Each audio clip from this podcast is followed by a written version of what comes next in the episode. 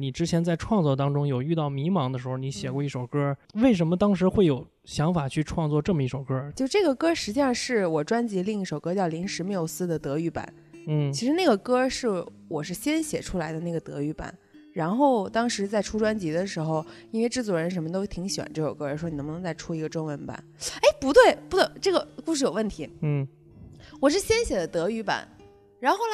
两年之后，那时候我还没有在出专辑呢。嗯两年之后，我突然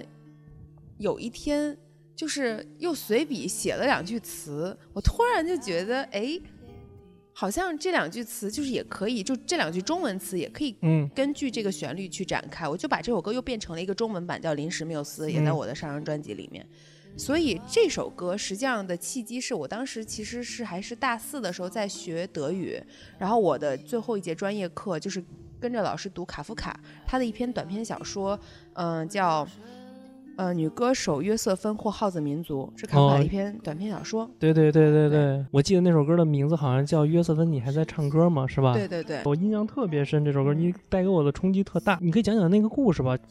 嗯，就是嗯你作为一个个体，你的存在就是因为你做的事情，你不受旁边的影响而做出的嗯选择。就在那个故事里面，卡夫卡的故事里面，约瑟芬就是一个